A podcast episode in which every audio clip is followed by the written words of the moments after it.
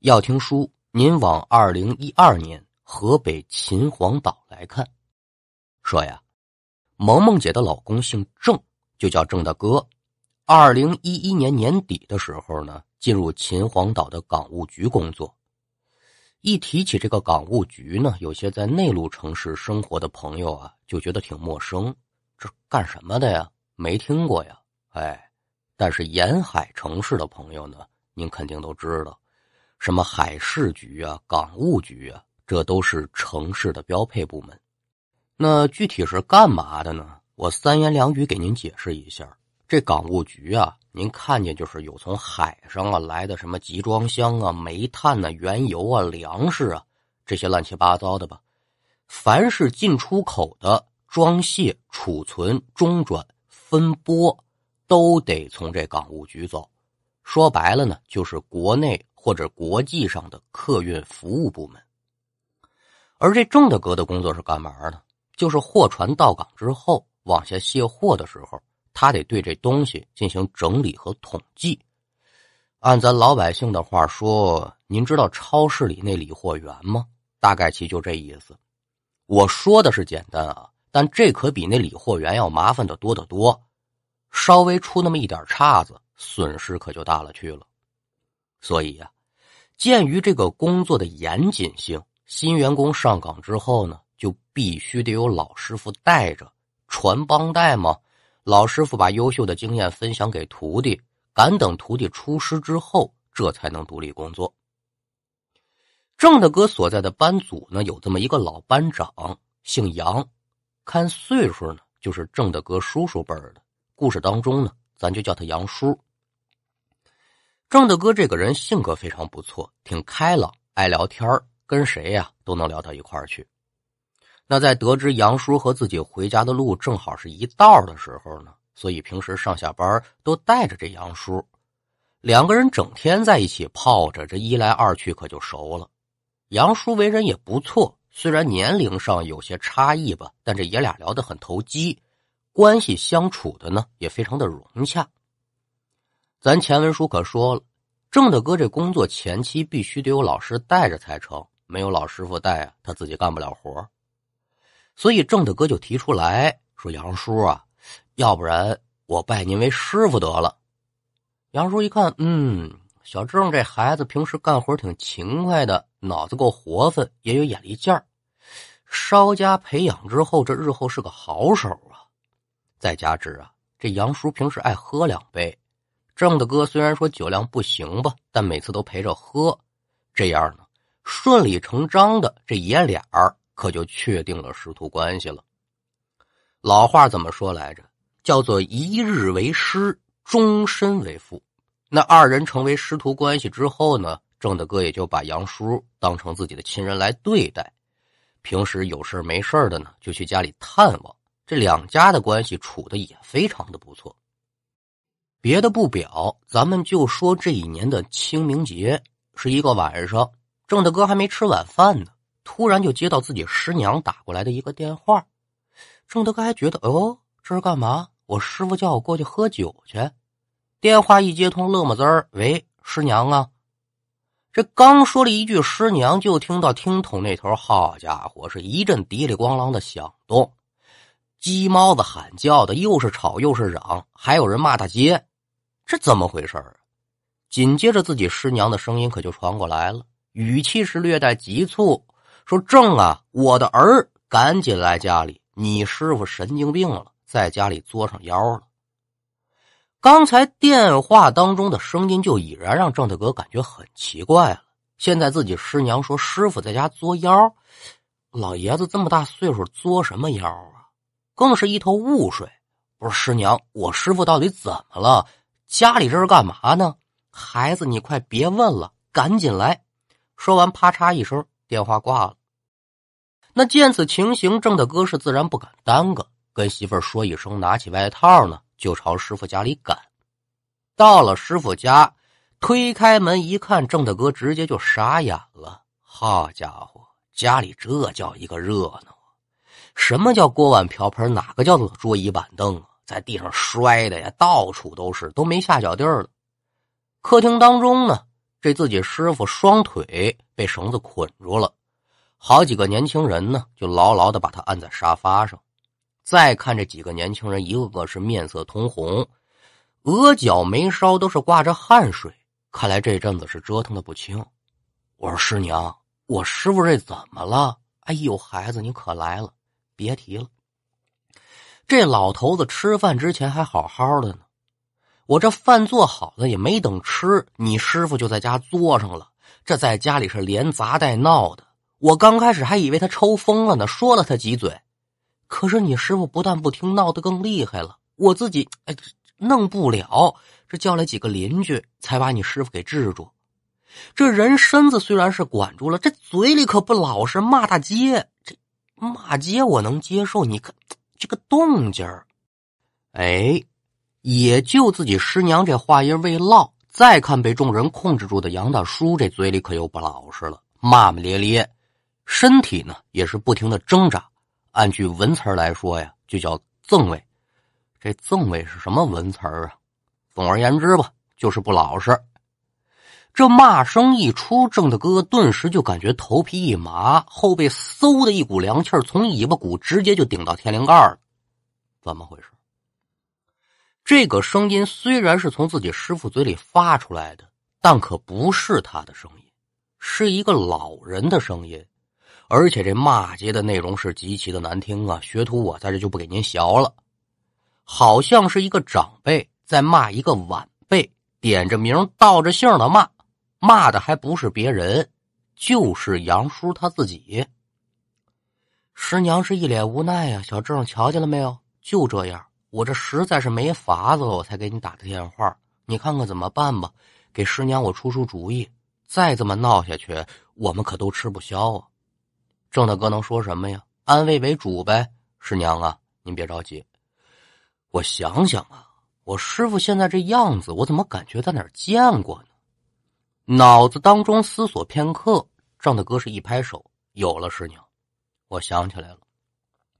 我同学之前跟我师傅出现过一样的状况，师傅这是被什么东西给附了体了啊？附体？对。我同学事后跟我说呀，说这种情况呢是老仙家在磨弟子呢。我这就给我同学打电话，我问问。哎，一讲到这儿啊，各位可就听到了一个新鲜的词儿了：老仙家磨弟子，这什么意思呢？这个不急啊，咱们在节目的最后慢慢给大家讲。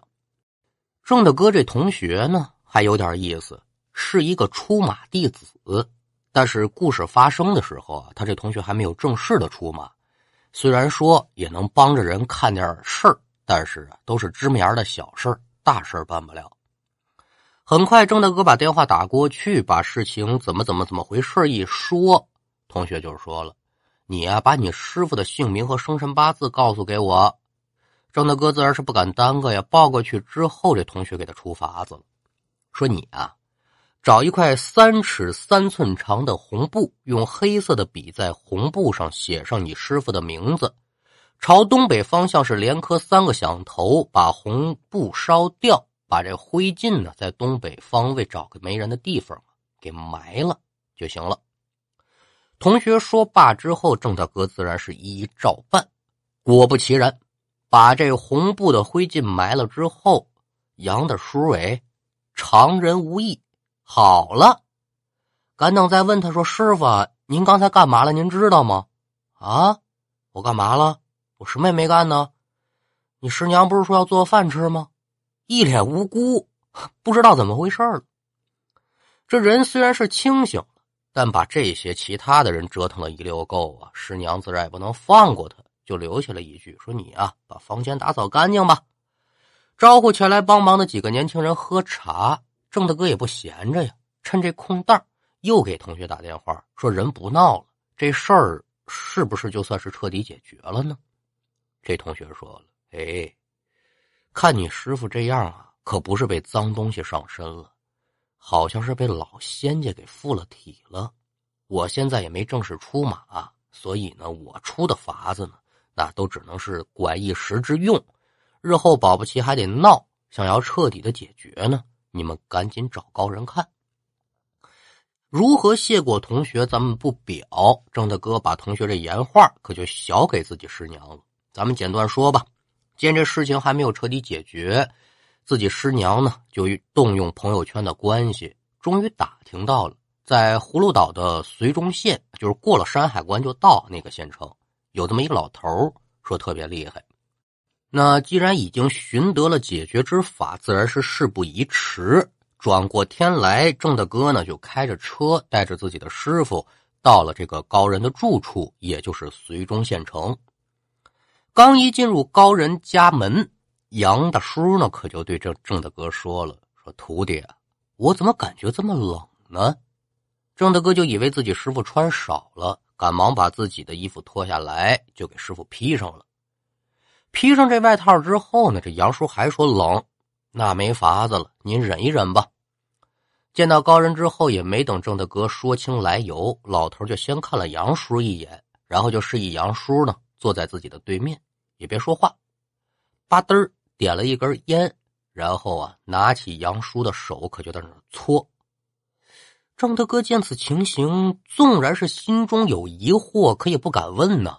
心中想着呀，这高人自有高人之处，我就在旁边看着吧。但是呢，再看此时的杨叔身上已经就打起冷战了。这边搓了一会儿呢，就见这老头啊，抽了一口烟。对着杨叔这脸，噗，可就吹过去了。在香烟吹到杨叔脸上那一刹那，再看这杨叔老爷子，好家伙，了不得了，破口大骂。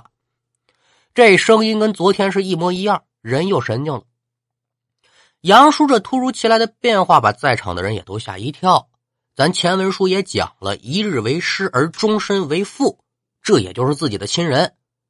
郑德哥一看自己师傅好像又被什么东西给上了身了，心里起急呀，就骂说：“你大爷的，你到底是谁呀？你你折磨我师傅干什么呀？哪儿来的？给我滚哪儿去！你小心我找人呢，我收了你！”郑大哥这边是话一出唇，您再看这杨叔眼睛瞪了个滴溜圆，对着郑大哥可就恶狠狠的说了：“小兔崽子，你他妈别多管闲事，没你的事，跟着瞎掺和什么呀？”好家伙，这够邪乎！啊骂完之后，可就不再理郑大哥了，对着老头呢又开始骂，而且是越骂越难听，越骂越起劲儿。老头拿着烟呢，就是捏呆呆、愣磕磕的看着杨叔。哎，这怎么回事啊？被骂傻了？大师，你你给想个法子呀！大师，大师哎！郑大哥一看这大师是一点反应都没有，心中暗道不好，这这什么大师？这点小场面就 hold 不住了，我看呢，这也就是个神棍骗子，得了吧，不能任由我师傅这么闹下去了，我得赶紧把人弄走，另想他法。心中想着呢，这边就赶紧拉着杨叔往外走。杨叔倒也没反抗，就任由郑大哥拉着，可嘴里是不闲着呀。在临出门之前呢，还低头捡了一块砖头，照着人这高人家的玻璃可就砸过去了，哗啦一声。玻璃是应声而碎，那一见师傅惹了祸，郑大哥也担心主家追责呀，把师傅塞进车里，拿出钱来给人老头赔礼道歉赔钱，就拉着师傅往家走。往回走的路上啊，杨叔虽然说是不骂街了，这声音也恢复正常了，但是又有新故事了，开始哭，一把鼻涕一把泪，边哭就边喊。哎呦，我对不起你啊，我的爷爷呀！哎呦，我想我爷爷呀！哎，就这类的话说想他爷爷。郑大哥是开着车也照顾不了啊，就心琢磨着你别耽误我驾驶，你爱怎么闹怎么闹吧，一切赶等回家再说。可是也就在过了山海关之后，这杨叔啊，竟然又恢复正常了。那眼见得自己师傅恢复了正常。就肯定得跟老爷子说话沟通啊，就当闲聊了呗。赶等郑大哥问到刚才的事情的时候，这杨叔表现出来的样子跟昨天是一样的，一点不记事儿。就刚才那老头搓他手的时候啊，他就说呢自己后背突然一冷，后面的事儿可就都不知道了。那叔不要麻烦，把杨叔拉回家中，郑大哥把事情跟自己师娘一说。一看这事情非但是没解决，还平白无故的把人老头骂了一顿，还砸了人家一块玻璃。没办法，接着找人吧。这事情是哩哩啦啦的，得有一个多月。自己师娘又给郑大哥打电话了。电话中呢，师娘笑着说：“说郑啊，你师傅没事了，这回彻底解决了。”啊，师娘，您怎么解决的？哎呦，多亏一萝卜呀！要说这事儿，就是你师傅自己作的，老东西他活该。这怎么回事啊？您给我说说。啊，这事儿怎么回事呢？还得从三天前说。杨叔在从高人那儿回来之后，一直呢都挺消停的，也没再闹。大家都以为呢这人就好了，也没再管。可就在三天之前呢，老爷子又在家作上妖了。家里基本上是能砸的，可就都砸了。最让人感觉不可思议的是什么呢？家里那水龙头您都知道吧？杨叔抄起一把菜刀，直接一刀就把这水龙头给砍下来了。虽然说水龙头和上水管中间接的是塑料，但是那是一般的菜刀啊，这锋利程度可想而知。您说一刀把这水龙头就砍断了，那很难做到的。可这老爷子就偏偏一刀把这水龙头砍断了。起初这师娘呢还想打电话叫人，但是这一次一次的麻烦别人，老太太心里也过意不去，就想着。老东西，你就闹吧！我今天就让你在家作一天，你可劲儿给我作，还真是一语成谶了。这杨大叔就在家可可的祸害了一天，才算消停下来。第二天，这师娘呢就跟自己这老姐们发牢骚。一个姐们说：“说要不然把我大哥送九龙山去吧？这是不是精神出问题了？秦皇岛九龙山什么地方？”精神病院。另外一个姐们就不干了，你这不胡扯呢吗？这人一送到精神病院，你不是神经病，进去待两天也成神经病了。你能不能出一好主意啊？你这主意太次了。不行啊，咱道观找个道士给看看。这师娘一听，哎，这是个主意，有枣没枣，打三竿子再说呗。找到了一家道观，找到了道士师娘，把这事儿呢，可就前前后后怎么怎么回事就给说了。道士直接就给出答案了，说：“你丈夫是不是清明节上坟去了？”啊，对呀，当天晚上出的事儿吗？道士一点头，闭上眼睛是掐算一遍，缓缓的就说了：“上坟是祭奠已逝的亲人，上坟你就好好上呗，你在坟上挖坑干什么？”这是对逝者的不敬，这是你家死去的爷爷来找，想要带他下去啊，把这坑给填上。如果不早点解决，恐怕是性命有约。这可了不得！杨大婶子一听这话，心里能不突突吗？大师，这真的假的呀？真的假的？你问我没用，你一看便知，自己去印证。那因为今年上坟呢，自己确实没跟着去，所以上坟的情景他也不知道。但是啊，看这道士说的是有鼻子有眼儿，再一联想，郑大哥找那同学是出马弟子吗？让他冲着东北方向磕头，自己爷们出了山海关可就不闹了。巧了，老爷子的坟就在山海关区，而且从自己的方向往坟墓看，正好就是东北方。两相一结合，杨大婶子就感觉这事儿啊，应该不差门了。这似乎就和自己爷们死去的爷爷有关。杨大婶子接着就问说：“那大师，这有没有什么破解之法呀？”啊哈哈哈！道士是一丝海下常然，有，不过你得什么意思呢？这就要钱了啊！这个您放心。您说这破解之法大概得需要多少那个 money 啊？啊，两万。杨婶一听，心中就炸了。嘛玩意儿？两万？我一个月工资才两千，你给我要两万，我上哪儿给你弄这些钱去？那也该着这杨婶有文化啊！真要是像大师说的，坟上被爷们挖一坑，老爷子要带他下去，那把这坑填了不就是了吗？俗话说得好，一个萝卜一个坑我用萝卜把这坑填上，那不也一样吗？一个萝卜才值几个字儿？不行，我先去试试。如果不行，我再想办法凑钱，杠着怎么解决怎么解决。那当然喽，这杨大婶子不能说出来呀，就跟这道士啊打起太极了。哈，那我就先谢谢您吧，大师。我回去啊凑凑钱，我把钱凑齐了，我再来找您。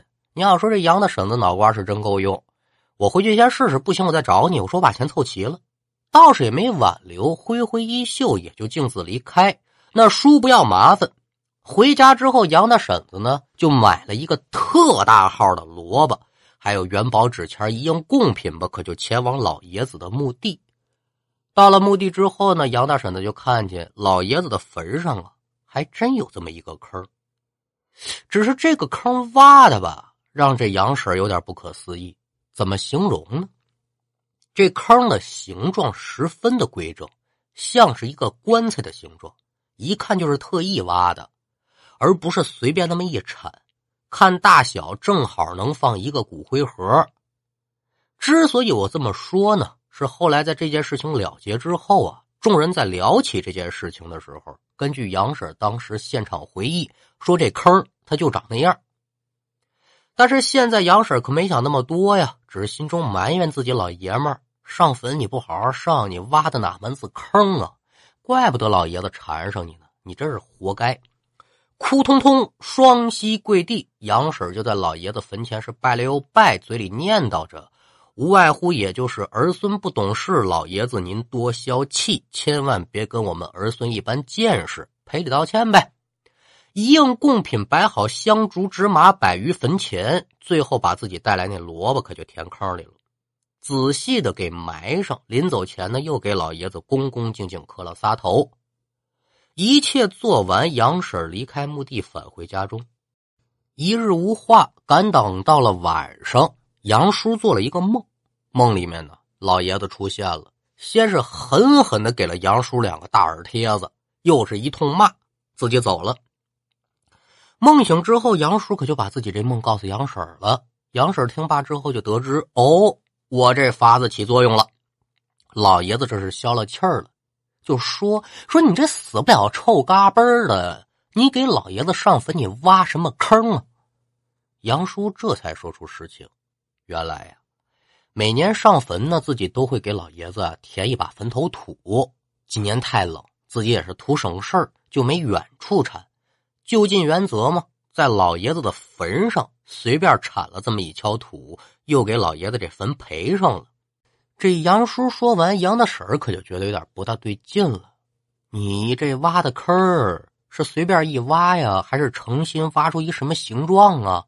这不废话吗？我肯定随便一挖呀。那不对，你挖那坑也太规矩了。这怎么回事啊？那就没人知道了。